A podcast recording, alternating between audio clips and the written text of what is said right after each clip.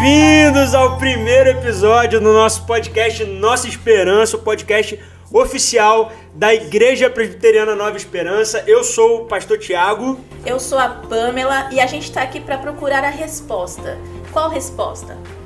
O que é a Igreja Nova Esperança? É isso, pô. E existe um método de pesquisa que eu aprendi lá na época da faculdade, que é de você analisar as coisas pelo que elas não são. Você fala do que, que as coisas não são e aí você descobre o que, que as coisas são. Então vamos começar esse podcast dizendo o que, que a Igreja Nova Esperança não é. A Igreja Nova Esperança não é um lugar parado. A é? Igreja Nova Esperança não é um lugar de divisão? Boa. A Igreja Nova Esperança não é um lugar chato. A Igreja Nova Esperança não é um lugar de solidão. É boa, é boa essa palavra. a Igreja Nova Esperança são as pessoas. E para você conhecer essa igreja que a gente está aqui, para conhecer a história das pessoas e aí assim a gente conhecer a história da igreja.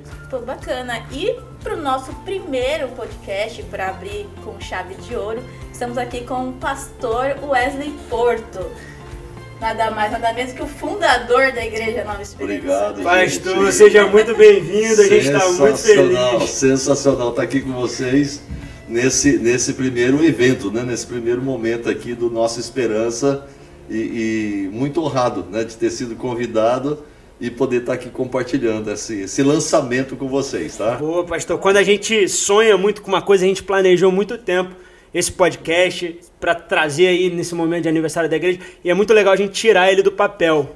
Uhum, então ótimo. vamos começar essa conversa já fazendo a pergunta de ouro. Como é que foi tirar a igreja Nova Esperança do papel? Como é que foi começar a igreja? Como é que a igreja surgiu? Boa pergunta, hein?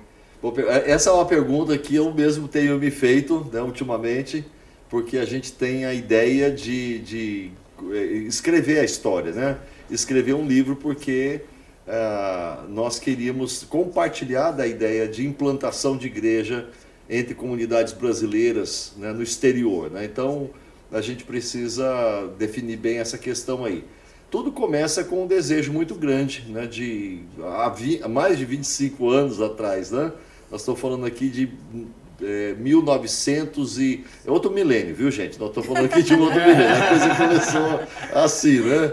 É, é, é, tão antigo, para vocês terem uma ideia, que a Rainha Elizabeth, que faleceu hoje, ela estava bem mais jovem, né? Mas a ideia começou com, com em, 90, em 88, quando a gente veio aqui pela primeira vez aos Estados Unidos, num, num período rápido, é, e eu pude conhecer alguns brasileiros e comecei a perceber, naquela época já, né? Eu e a Ana Cláudia, nós estávamos noivos ainda, então eu vim sozinho naquela época, ah. isso foi antes da gente, da gente se casar, mas a gente começou a, a, perceber a presença de brasileiros e esse, esse mover de, da dos brasileiros imigrando para os Estados Unidos, né?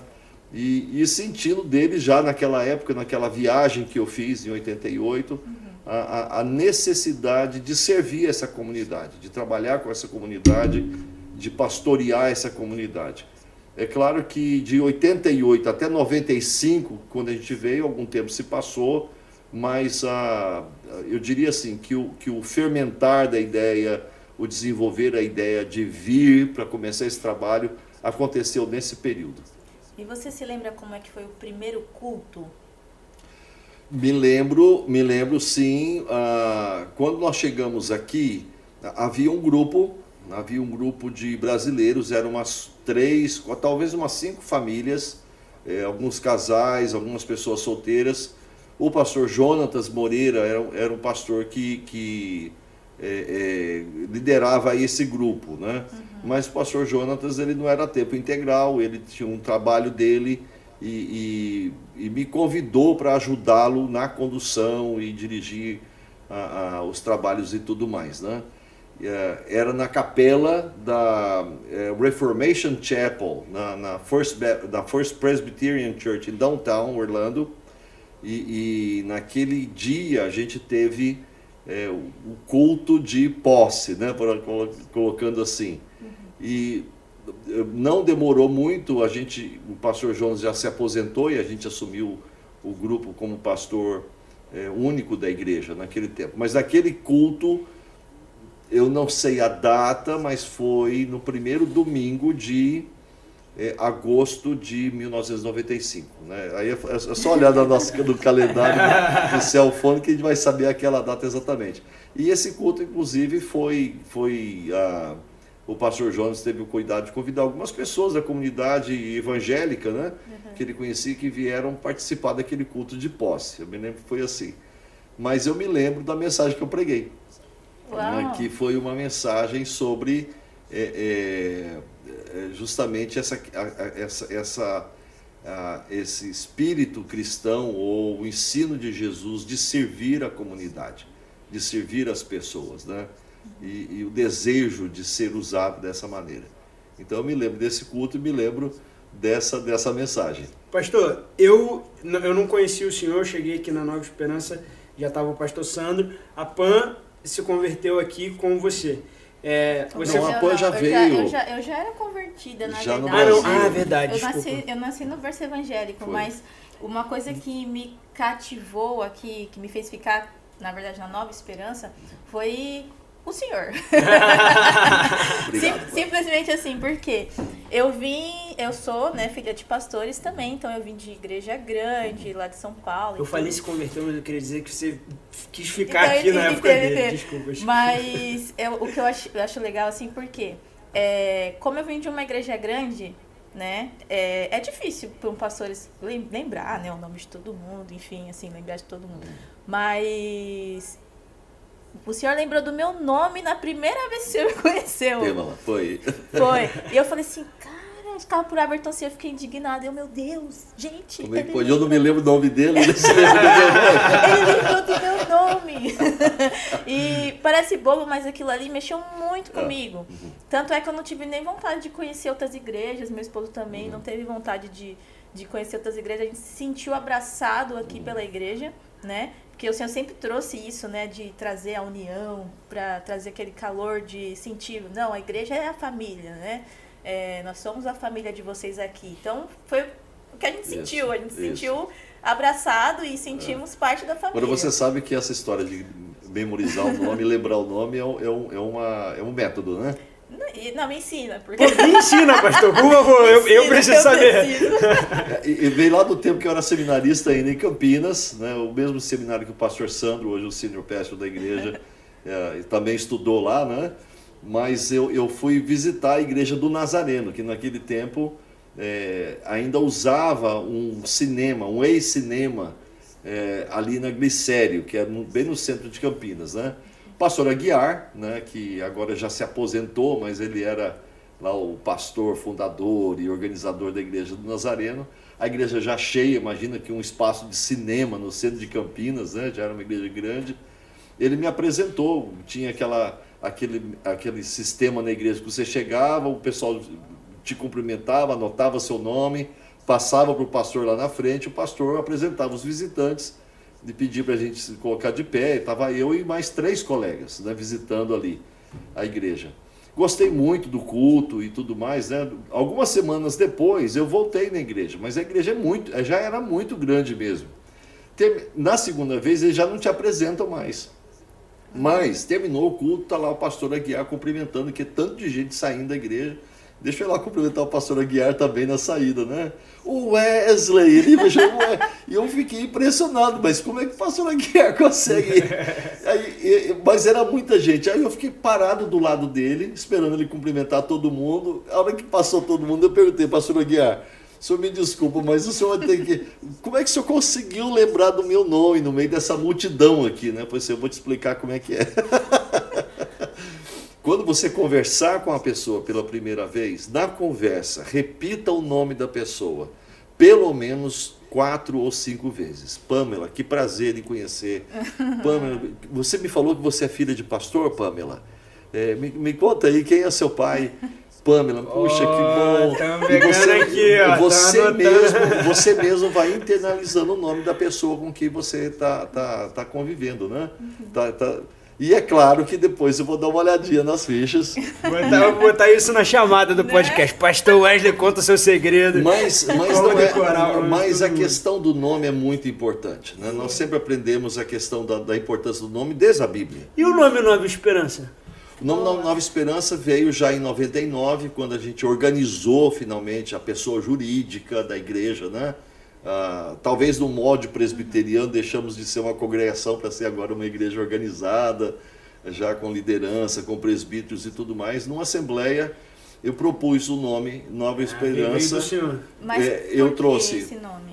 Eu, eu pensei no nome Nova Esperança por causa da história do imigrante. Né? Nós somos uma comunidade que serve principalmente a comunidade brasileira e as pessoas vêm em busca de um sonho, vêm em busca de, de um propósito maior, né? deixar o país, buscar alguma coisa nova. Uhum. E a esperança, eu vou, vou encontrar alguma coisa lá.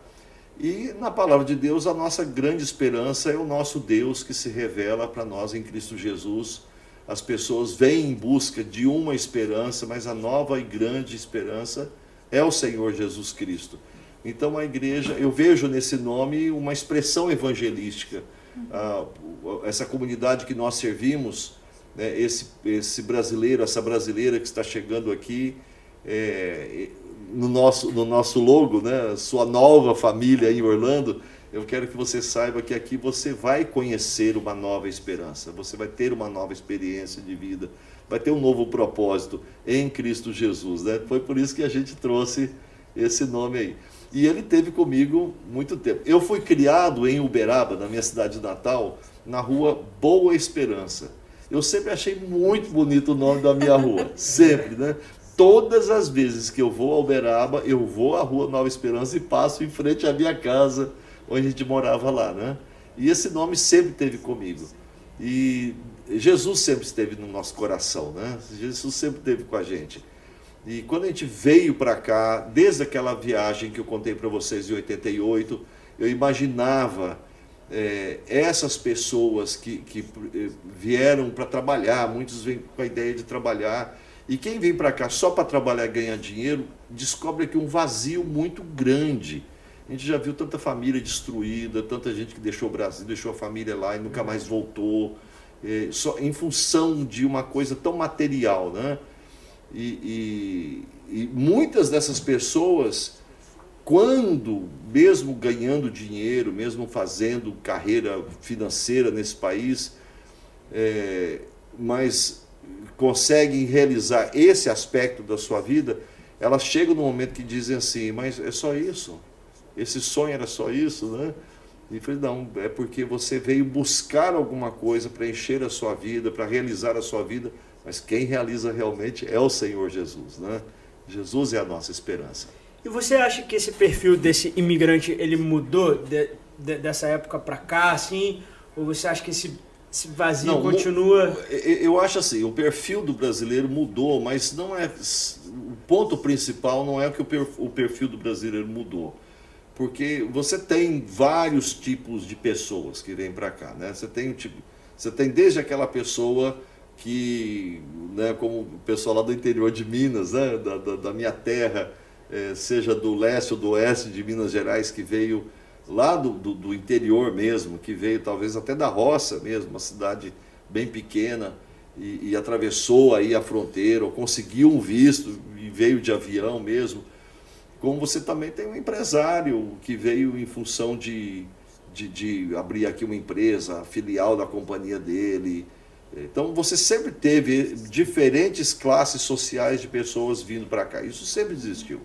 Né? Nós temos, por exemplo, de muitos anos atrás, desde o Emerson Fittipaldi, que fez carreira em Miami, né, ele com a família dele, é, como empresários e tudo mais, a pessoas muito simples, né, que vieram para cá trabalhar na faxina, trabalhar na construção civil, dirigir uma van de turista por aí, né, coisas muito simples realmente, mas a, eu acho que o que não muda realmente, e, e a igreja sempre vai ter um espaço na, na, nessa, nessa eh, seja lá qual fase que os imigrantes, dos imigrantes nós estejamos vivendo, é que o imigrante ele tem uma carência muito grande. Ele está muito aberto para o novo.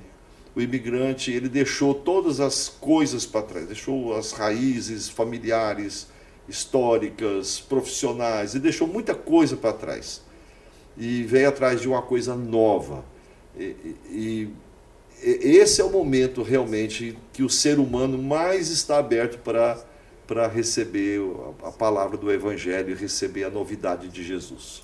Eu fiz essa pergunta exatamente por isso, porque enquanto você falava um pouquinho sobre a, a intenção de acolher o imigrante, é, parece muito com as coisas que a gente sente que vê, que a gente vê entre os nossos amigos, entre nós que somos imigrantes. E como eu falei, eu não conheci, eu não conheci o senhor, né?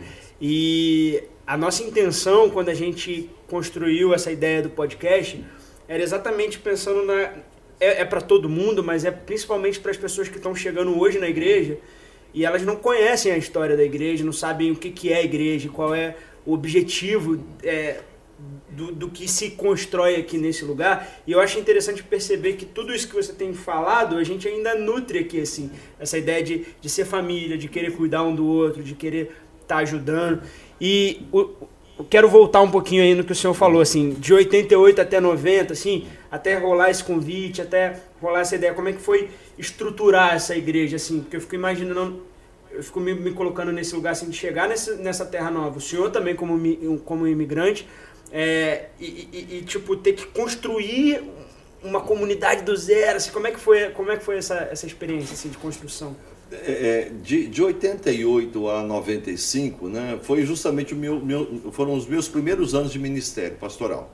Né? Eu fui ordenado, agora no mês de setembro, dia 17 agora, é, é aniversário de ordenação. Né? A gente foi ordenado, eu e mais três colegas juntos, lá na Igreja Presbiteriana de Cuiabá, no dia 17 de, 17 de setembro, setembro.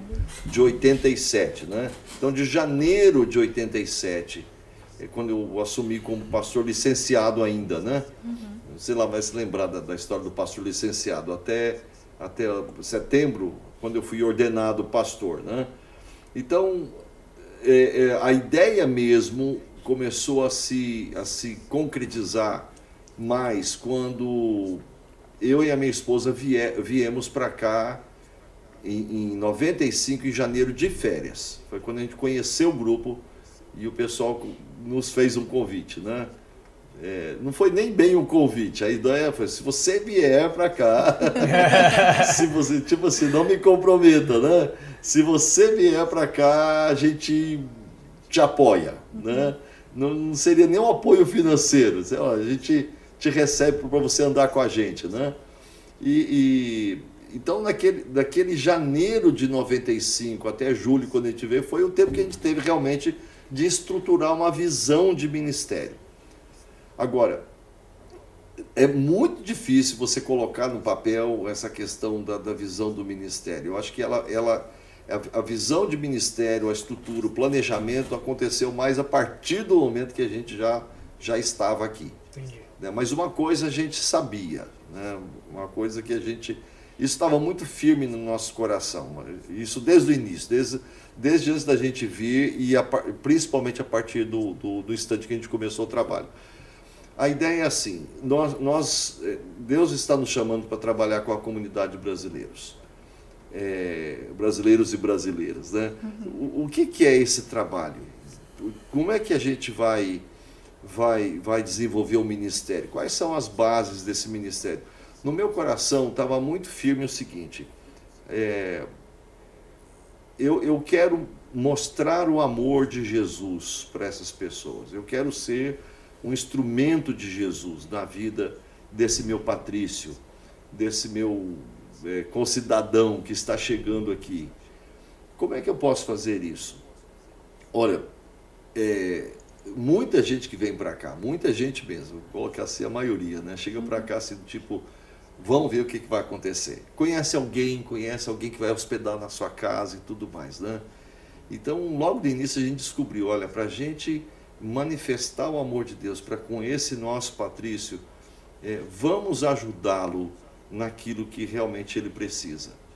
Então, especialmente nos primeiros anos de trabalho, é, era assim: a Pâmela chegava com a família dela e corria gente aí. É, teve gente que eu encontrei que eu conheci no aeroporto. Eu fui lá para me despedir de alguém e conheci um brasileiro que estava chegando ali esse brasileiro você vai ajudar a alugar um apartamento ou um quarto de um apartamento para ele morar. Você vai ajudar essa pessoa a matricular as crianças na escola, você vai ajudar essa pessoa a arrumar um trabalho, vai ajudar essa pessoa a tirar uma carteira de motorista, que até a gente podia tirar a carteira de motorista de seis anos, olha que coisa. E, e, e, montar a vida. A gente demorava aí uns dois meses, de um a dois meses, para colocar essa pessoa ou essa família dos trilhos, né, andando e tudo mais. Essa era uma grande ajuda que a gente prestava e que a gente realmente conquistava o coração das pessoas. Né. Não significa que essas pessoas vinham para a igreja, vinham para o nosso grupo, mas elas se sentiam realmente amadas, se sentiam realmente ajudadas. Algumas chegavam aqui em estado de desespero. a gente está falando de esperança, mas alguns chegavam em estado de desespero porque não sabiam o que ia acontecer. Imagina, né? porque não tinha Te, internet, teve, né? É, tinha... Teve uma pessoa, anos atrás, que alguém ligou para nós dizendo, olha, tem um cara aqui no aeroporto chorando, desesperado. Ele chegou do Brasil, pôs o pé no aeroporto em Orlando, e entrou em desespero querendo voltar. Então, ele, ele, foi lá na, na, no balcão da empresa que ele veio e, e o pessoal falou: a sua passagem é para daqui três meses, você não pode embarcar no avião agora. Caramba! E, e se você embarcar agora, você vai ter que pagar tarifa. Não tem tarifa por menos de 3 mil dólares. E ele tinha 200 dólares no bolso. Nossa! e essa pessoa se compadeceu e o que, que ela fez? ligou para o pastor é. e, e a gente movimenta as pessoas da igreja, aí alguém já hospedou e tudo mais. Final, a pessoa estava trabalhando, morando e continuou com a vida dela. Mais tarde ela voltou para o Brasil. Mas coisas assim, né? É, um dia, meia-noite, toca o telefone lá em casa. Isso já tem muitos, eu acho que já foi logo do início. Minha esposa vai lembrar dessa, dessa situação. É, era um era um policial, e já era quase uma hora da manhã, um policial, essa história é muito interessante, e esse homem, e esse policial falou assim, olha, o senhor, o senhor é o, o pastor Wesley? Eu falei assim, sou eu mesmo. falei assim, olha, tem uma pessoa aqui que não fala inglês, mas que tem um cartão seu. Eu estou falando, o policial disse, eu estou falando do, do, do, da central da polícia, Nossa. Orlando Downtown. Orlando Downtown, quase uma hora da manhã. Eu não estou entendendo nada do que essa pessoa está falando, mas ele tem um cartão seu. O senhor pode conversar com ele? Claro. Esse homem, lá na Paraíba, alguém deu para ele um cartão nosso aqui Cara, da igreja.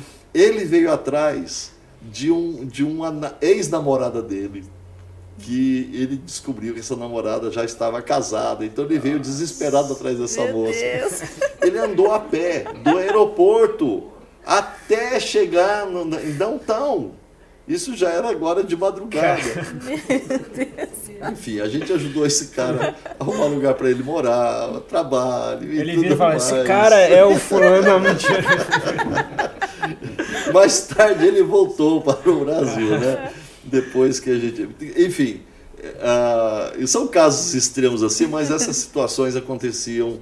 A, a situação de ajudar essas pessoas aconteciam constantemente. Né? Uma vez uma pessoa me diz assim, olha, é, a maioria dessas pessoas que, que a igreja ajuda vem para a igreja? Eu falei, não, a maioria não. Mas uma coisa você tenha certeza, é, o, o, o, reino de Deus ele é formado, ele é manifestado pelo amor de Deus. O amor de Deus, ele, ele, nós só podemos dar ou fazer para alguém aquilo que nós já temos. Então nós só podemos manifestar o amor de Deus se, se, é, é, se nós já recebemos esse amor. E nós recebemos esse amor de sobra, gente. Nós sabemos de transbordante. O amor de Deus é transbordante, né? Um dia, essa família, eles eram, eles, ah, eles não eram de igreja nenhuma lá no Brasil e tudo mais, e vieram para cá. Né?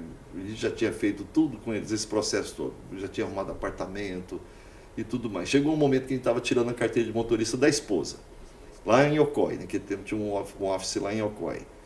E eu estava conversando com a esposa assim, e ela com a mão na cabeça olhando para mim, e eu não percebi que ela não estava prestando atenção no que eu estava dizendo para ela. De repente ela olha para mim e falou assim: Por que, que o senhor faz isso? Eu falei assim: Faz isso o quê? Por que, que você ajuda a gente? Quando ela fez essa pergunta, eu disse, porque Jesus Cristo mandou a gente fazer isso. a pergunta dela era o seguinte: eu estou tão impressionada com que o que vocês estão fazendo, e aí não era só a gente, porque toda a igreja já tinha, a igreja era bem menor, mas o grupo já tinha abraçado a família dela. E, enfim, essa, essa foi uma família que realmente veio para a igreja. É, ela se converteu, o marido se converteu, a filha se converteu. Mais tarde eles mudaram para Atlanta, é, estão lá até hoje, firmes na fé, graças ao Senhor Jesus Cristo. Né? Mas casos como esse aconteceram vários. Mas a história de que. Mas nós não fazemos porque nós estamos vendendo o evangelho por causa da ajuda. Porque nós ajudamos você, você agora tem que vir para cá. Não é isso. É uma coisa espontânea. Você veio para servir uma comunidade, você veio para servir um povo. Você tem um chamado de Deus para mostrar o amor de Deus dessa maneira. E uma dessas experiências assim mais, mais marcantes tem essa, essa da polícia, mas Uh, um dia esse irmão da igreja chega e fala assim para mim, pastor, tem um amigo nosso que trabalha conosco na, na, numa locadora de carro no aeroporto, ele está preso tem mais de um mês. Já tinha passado o Natal, o Ano Novo, ele passou preso. Eu descobri que ele é meu conterrâneo de Uberaba também, né? da minha cidade de Uberaba. Né? E falei assim, pastor, nós já juntamos o dinheiro para. Ele está preso porque ele foi acusado pelo gerente da locadora onde ele trabalha de ter roubado um carro. Mas ele não roubou o carro. Ele, ele, tava, ele trabalhou três turnos. Quando já era de madrugada, ele queria dormir cinco horas, demora ali na Semorã, perto do aeroporto. Ele pegou um carro de estacionamento, sem autorização do, do, do gerente, foi para casa, dormiu e voltou. Quando ele voltou, a polícia já estava esperando ele. Ele foi preso por roubo. Mas ele não roubou, tanto é que ele devolveu o carro, né? ele pode ter usado o carro sem a permissão, mas não, não cometeu um crime, mas o, o gerente é, o, o, acusou. Enfim, já estava preso mais de um mês. É, não, os, os, colegas de trabalho não conseguiram juntar o dinheiro para a fiança dele. Eu, como eu já disse, ele tinha passado é, é Natal e Ano Novo preso. Né? Eu consegui visitar esse rapaz. Um capelão da, da, da prisão me permitiu entrar conversou comigo. Esse rapaz, na hora que me viu, ficou sabendo que eu era brasileiro, me abraçou, chorou. E ele disse assim: Olha, pastor, na minha cidade eu sou. Eu era oficial de justiça. Caramba. Aqui eu estou preso, feito um ladrão. E eu disse: Você vai sair daí. Em nome de Jesus, você vai sair daí. E como é que nós fazemos para arrumar dinheiro? Ele diz assim: Olha, o gerente que me denunciou tem um cheque para me pagar e numa outra locadora que eu também trabalho tem um cheque para me pagar também. Eu fui lá na locadora, encarei o gerente dele, expliquei a situação para o gerente dele e eu disse para o gerente dele assim, olha, me, me dá o cheque dele. Falei, o cheque dele é no nome dele. Falei assim, não tem problema, me dá o cheque dele. Ele confiou em mim, deu o cheque, fui na outra locadora, contei a mesma história, me deram o cheque. Agora estou com dois cheques na mão, nominais a ele, como é que eu faço? Qual, qual a diferença? Porque não tem validade não. Fui no meu banco, expliquei a história para gerente do meu banco e disse assim: eu preciso colocar esses dois cheques na minha conta e eu preciso descontar esses dois cheques. E eu preciso sair daqui agora com cash na mão para ir na cadeia e pagar a fiança desse rapaz. Ela disse: Eu não posso fazer isso. Eu disse para ela assim: eu, eu não sabia da história da gerente, então, mas eu disse para ela assim: eu sei que também a senhora é cristã e ama o Senhor Jesus Cristo como eu amo. E por causa do amor cristão que a senhora tem no coração, a senhora vai fazer isso para mim. Ela disse: Me dá um minuto. E voltou com o envelope com o cheque já descontado. Que benção. E esse rapaz foi solto. Por causa da soltura desse rapaz, o nosso ministério ficou tão conhecido na cidade como a igreja que ajuda como o povo que ajuda. Então, é, uma coisa que eu sempre entendi assim, é, semeia no reino de Deus, que Deus cuida do resto. Né? Faz a obra que Deus te mandou. Então, quando eu ia para uma situação, ou qualquer uma das pessoas da igreja ia para uma situação como essa, a oração é essa: Deus, eu não sei o que fazer, mas eu vou lá e o Senhor manda o teu Espírito Santo na frente, vai tocando o coração das pessoas e não houve, das pessoas que foram presas que a gente conseguiu tirar, né? é, que deveriam sair. Nós temos um caso de assassinato, mas eu não devo sair de lá. Eu fui lá visitar o cara, porque Jesus disse que a gente tem que visitar todo mundo, mas ah, do, do, do, dessas situações de injustiça, né? Porque aqui qualquer motivo a pessoa vai presa, por motivos realmente injustos, as pessoas vão presas, eh, Deus nos deu vitória em todas as situações. E nessa questão aí de, de, de, de trabalho, de é, pessoas doentes, enfermadas. Ah, é, teve um pai que me ligou uma vez por causa da, do filho que tinha se metido numa encrenca com uma mulher que estava acusando de, de, de Olha, tinha um, era um rolo, gente, era um rolo. E eu falei assim, meu Deus, como é que sai dessa? Meu Deus do céu, me ajuda. Mas me dá sabedoria. Ou seja, é, por causa de situações como essas que Deus, Deus simplesmente vai abrindo as portas vai abrindo as portas e o ministério vai se tornando cada vez mais conhecido quando a nossa intenção realmente é a de ser, sermos obedientes ao Senhor em manifestarmos o amor que Ele tem pelas pessoas e levarmos essa esperança às pessoas, sem interesse de receber nada de volta.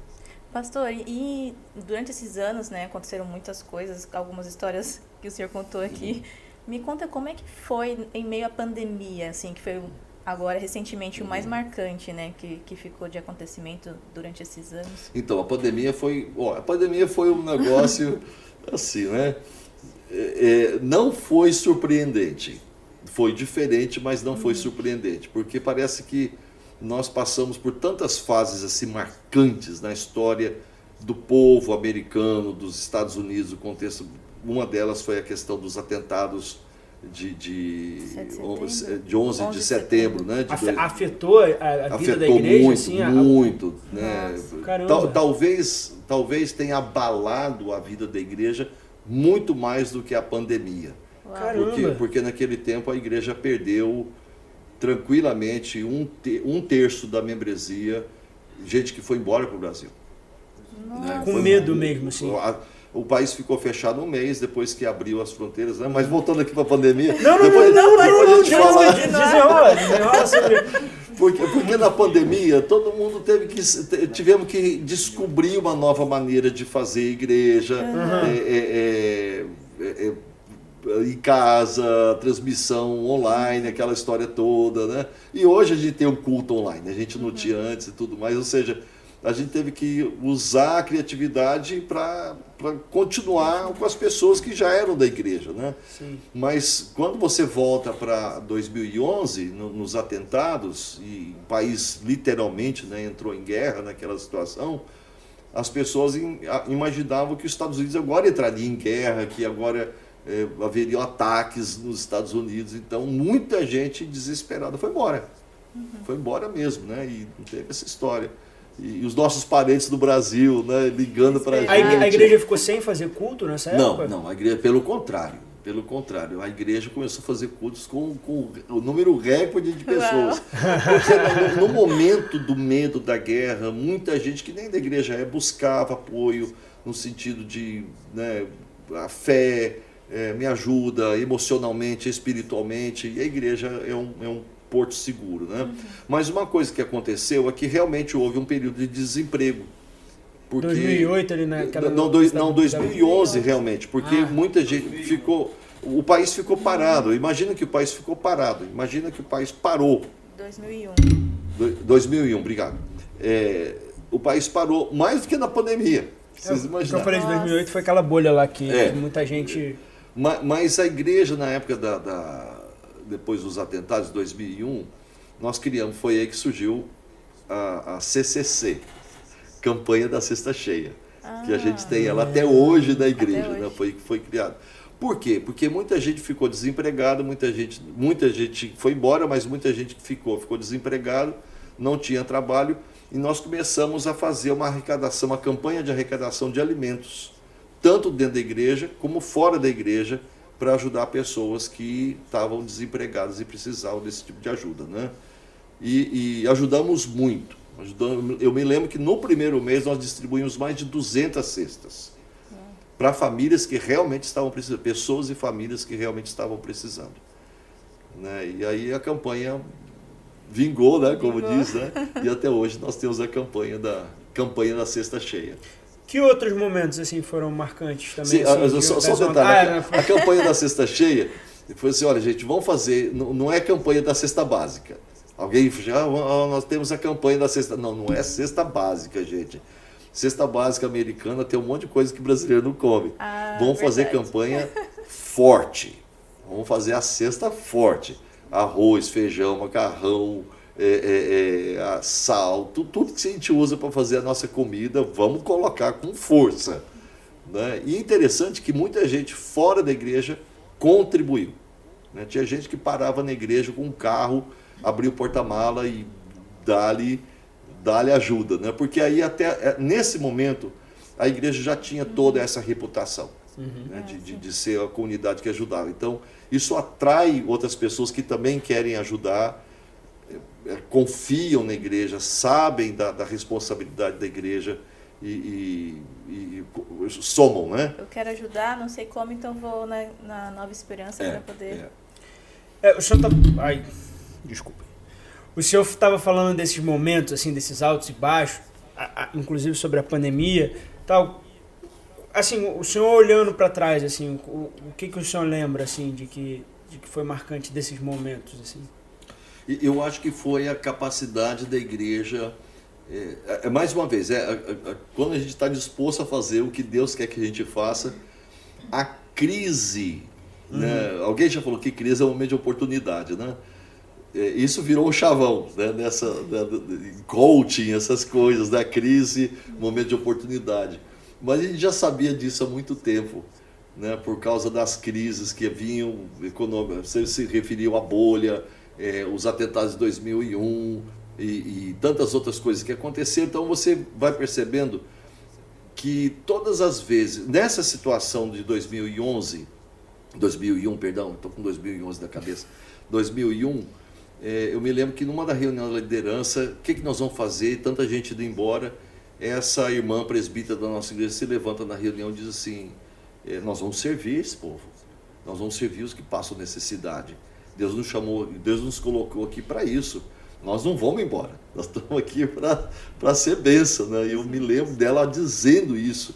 E aquela palavra de fé, aquela palavra de determinação dela, né, influenciou toda a liderança da igreja que veio com ânimo redobrado.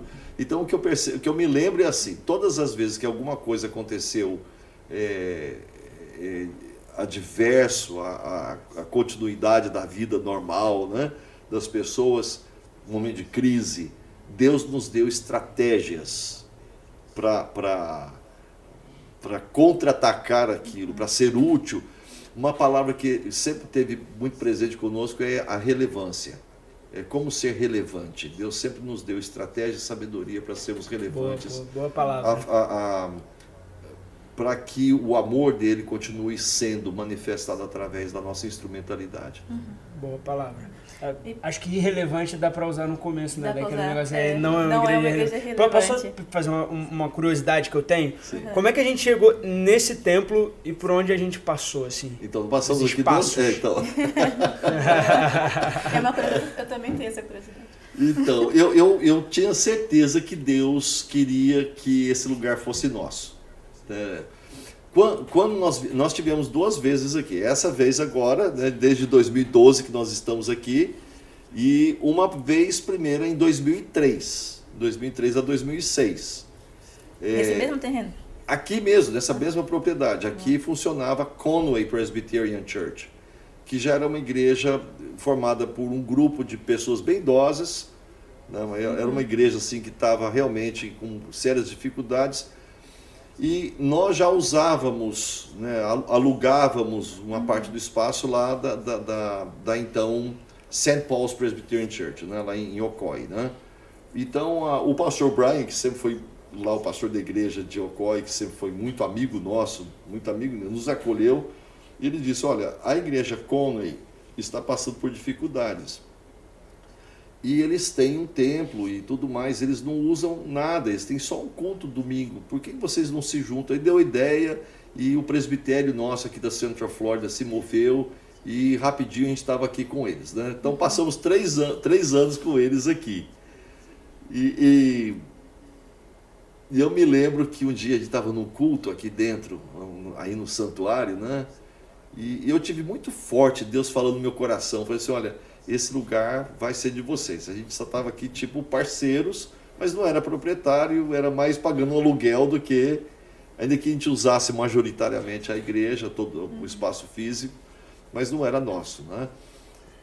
E aconteceu que no final de 2006, antes da Páscoa de 2006, houve um desentendimento com a liderança dos americanos aqui. Foi um desentendimento tal que a gente decidiu que não, vamos embora daqui. Uhum. Não vamos embora daqui mesmo, né?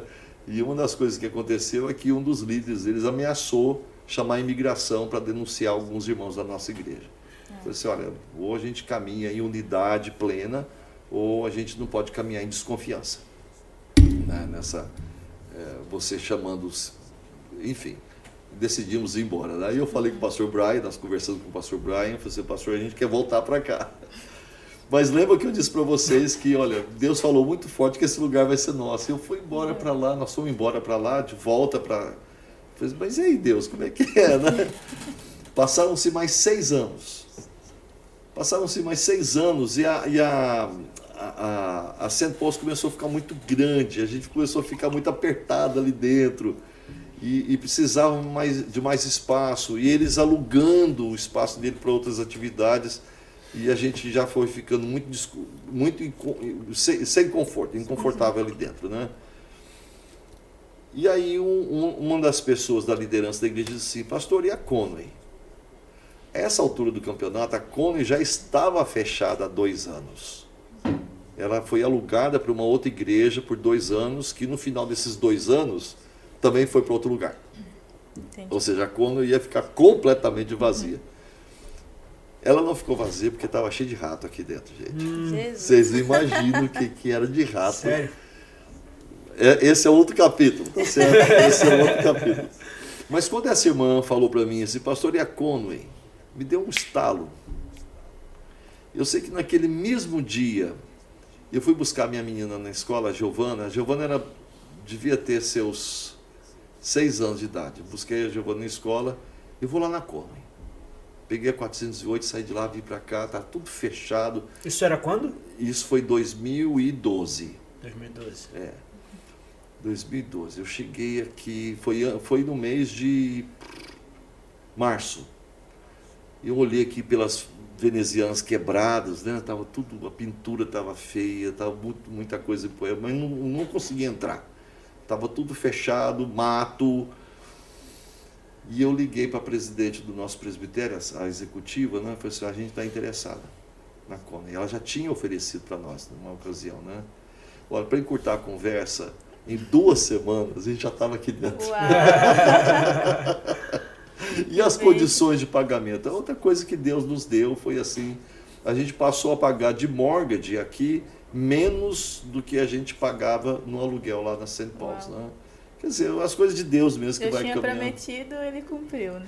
Aí Deus, aí eu lembrei da promessa de Deus, falei assim, Senhor, o Senhor não falha nas suas promessas, né? Não é no nosso tempo. Uhum. Não é no nosso tempo, é no tempo dele. É o melhor. E pastor, me, me conta aqui, é, em meio, né, tantas memórias boas, como é que foi abrir mão, assim, deixar o, o esse legado. Né? A pergunta de um milhão de dólares.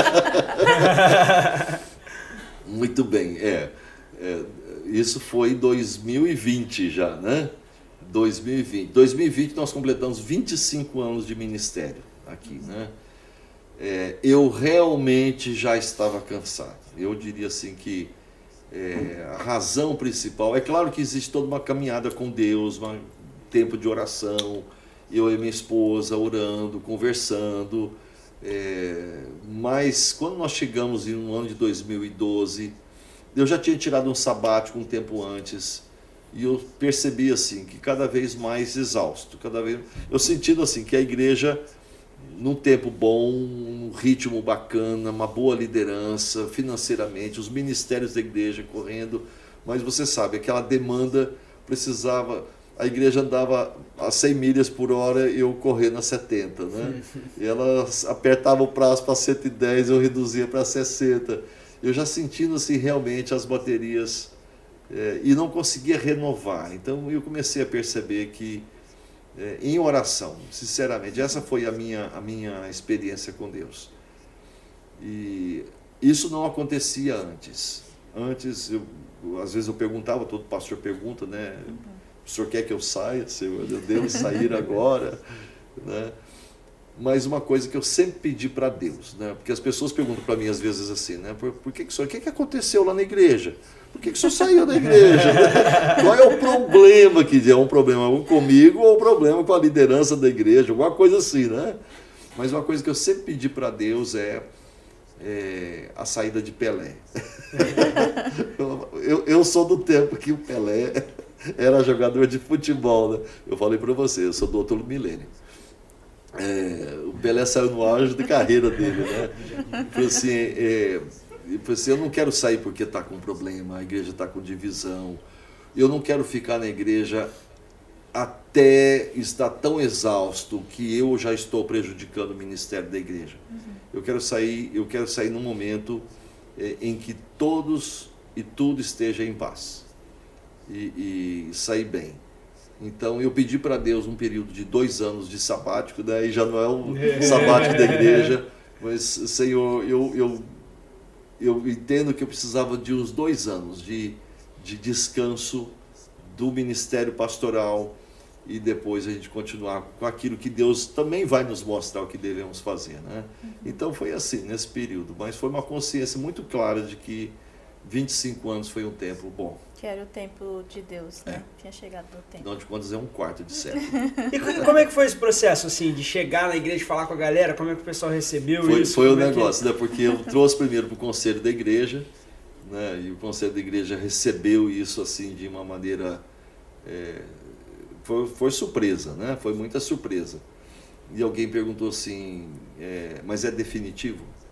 Eu falei assim, é definitivo é, eu gostaria de pedir para que não houvesse uma insistência. Eu entendo que é, o, é um mover de Deus, uhum. é uma permissão de Deus e é um mover de Deus. E eu tenho certeza que a igreja vai continuar. Eu tenho certeza que o ministério é do Senhor Jesus. A igreja não é do pastor Wesley. Aqui tem esse negócio, né? A igreja do pastor fulano, a igreja do pastor ciclano, a igreja não é do pastor Wesley. A igreja é de Jesus. Uhum. Nós sempre anunciamos o evangelho de Jesus, né?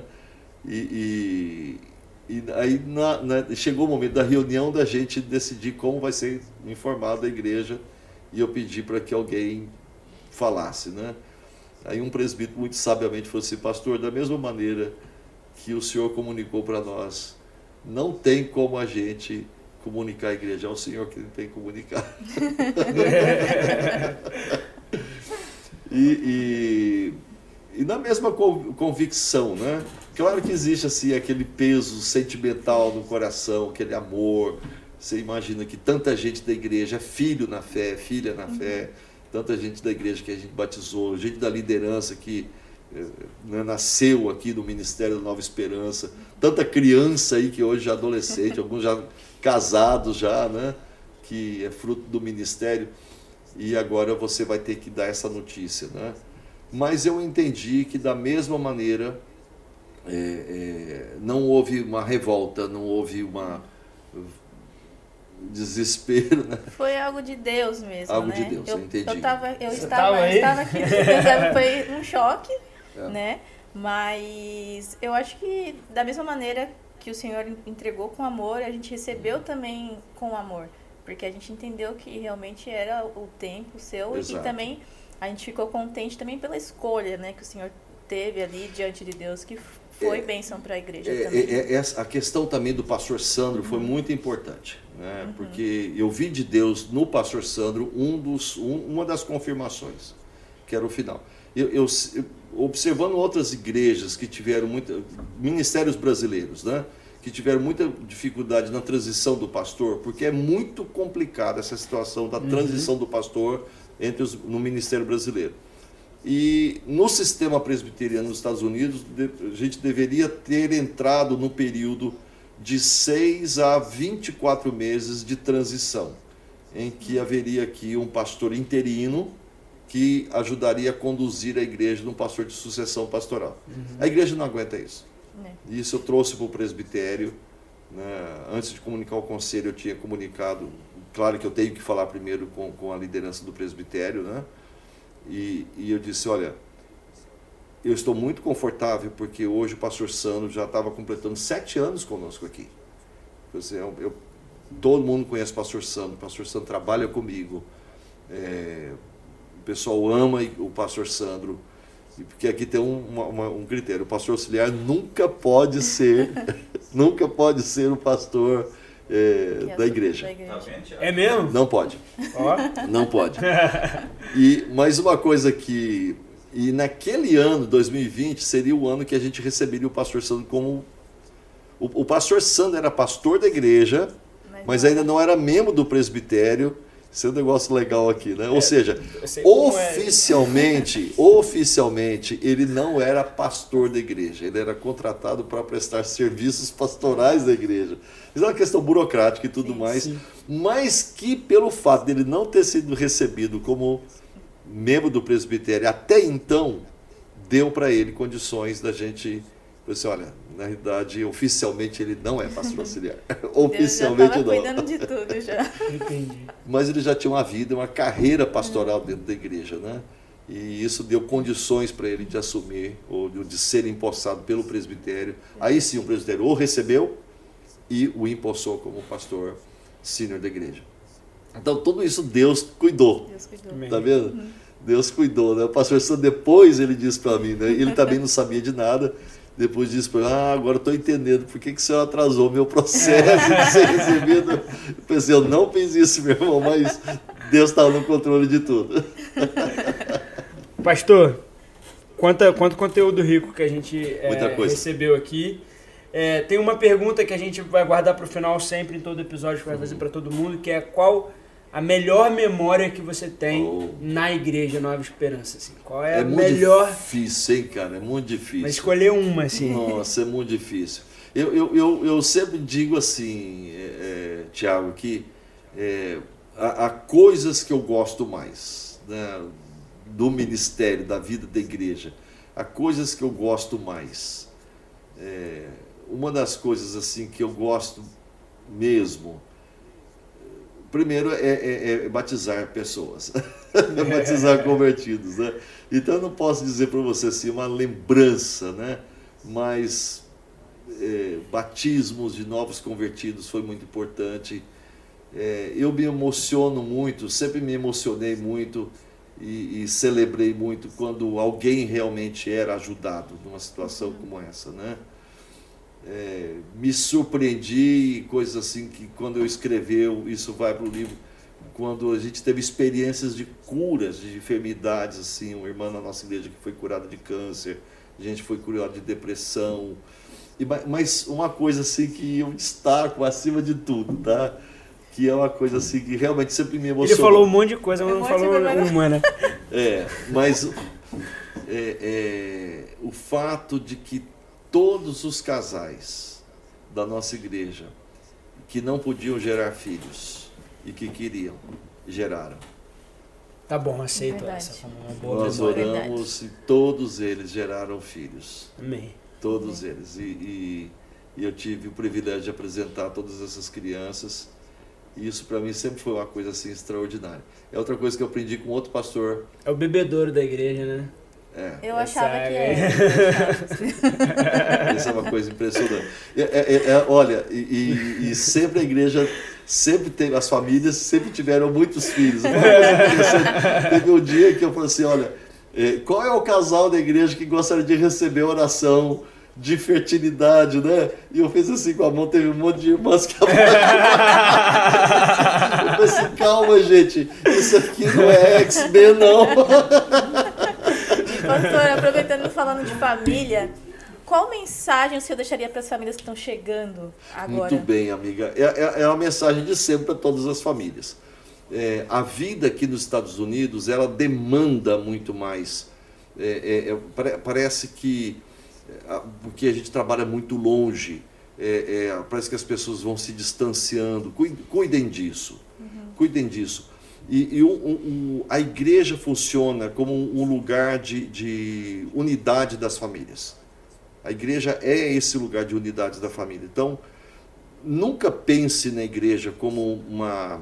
A igreja é, uma, é a família em Orlando, essa é a questão. Né? É, o, é, o, lugar onde você encontra domingo, é, a gente almoça junto, a gente celebra junto, adora junto, aprende junto, ora uns pelos outros. É, é o momento da família. Então, é, não despreze esse momento, é, não troque, não troque de maneira nenhuma é, as promessas de Deus que só encontramos na comunidade da fé, é onde nós renovamos essa, a fé nessas promessas de Deus por um prato de lentilha. Não faça isso. E os casais que eu já vi e já infelizmente já tive o desgosto de ver, né, a tristeza de ver casais que se afastaram disso. É, ou porque está cansado, ou porque tem que ir na praia no domingo, e, e aí eu sempre falava assim, cuidado com a maldição dos três pés. Praia, parente, parque. é, ah, eu sou de um tempo que quando você fazia aniversário, você ia na igreja, dava testemunho do seu aniversário, levava uma oferta de gratidão a Deus. Hoje as pessoas fazem aniversário, vão para o parque, vão para a praia. É, ah, não tive tempo de ir na igreja. Teve, é que escolheu outras coisas. Então, o casal que está chegando, a família que está chegando, Deus em primeiro lugar. Entenda que a igreja é a comunidade de fé daqueles que creem nesse Evangelho do Senhor Jesus e nós precisamos estar juntos. Não se afaste dessa fogueira. Né? Você vai ser como uma brasa que se apaga. Então, é, é, fique firme na fé, porque Deus tem muito para a sua vida, para a sua família neste lugar. Se Deus te trouxe para cá, Deus vai te abençoar mas não se afaste da, da, da, promessa do Senhor. Uma vez eu ouvi dizer que aqui é o lugar onde o filho chora e a mãe não vê, né? É. E aí acaba que, que a igreja é esse lugar de apoio mesmo, assim, e, e, de ajuda na hora que você está desesperado e pensando é, em largar tudo. Pastor, muito, muito obrigado muito pela sua presença. A gente não podia começar esse projeto de uma maneira diferente muito honrado com as suas palavras, com, com esse direcionamento e com esse conselho que, que vem carregado de muita história, de muita experiência aqui, que faz muito sentido. muito gente. bem. Parabéns para a igreja por mais, mais, por mais um ano de é organização, né, por essa inici iniciativa tão preciosa de vocês aqui, de começar esse podcast. Né? É, amo esse tipo de, de, de ministério, o alcance é muito grande. Eu tenho certeza que vocês vão ter o retorno, né? de Deus vai lhes dar o retorno por causa dessa iniciativa tão, tão importante, tão relevante. Tá relevante, relevante. Deus nos abençoe e obrigado pela oportunidade. Estou muito feliz mesmo. Obrigada a você, pastor. Nós vamos estar aqui todos os domingos aí nas próximas semanas, né? E sempre ao meio-dia. Meio-dia. O culto tá acabando, o podcast já vai estar tá no ar. E é isso, semana que vem tem mais. E aí, vamos ver quem vai ser o próximo convidado. Ah, sim.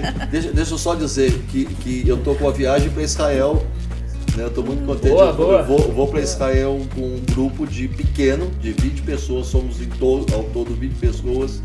E as pessoas que puderem, que quiserem participar com a gente, procure a gente, porque realmente vai ser um momento de muita bênção aí. A gente poder, no dia 16 de novembro, nós vamos estar partindo. 16 boa, de novembro. Boa. Excelente, pastor. Muito obrigado e até a próxima, galera. Até a próxima. Uh.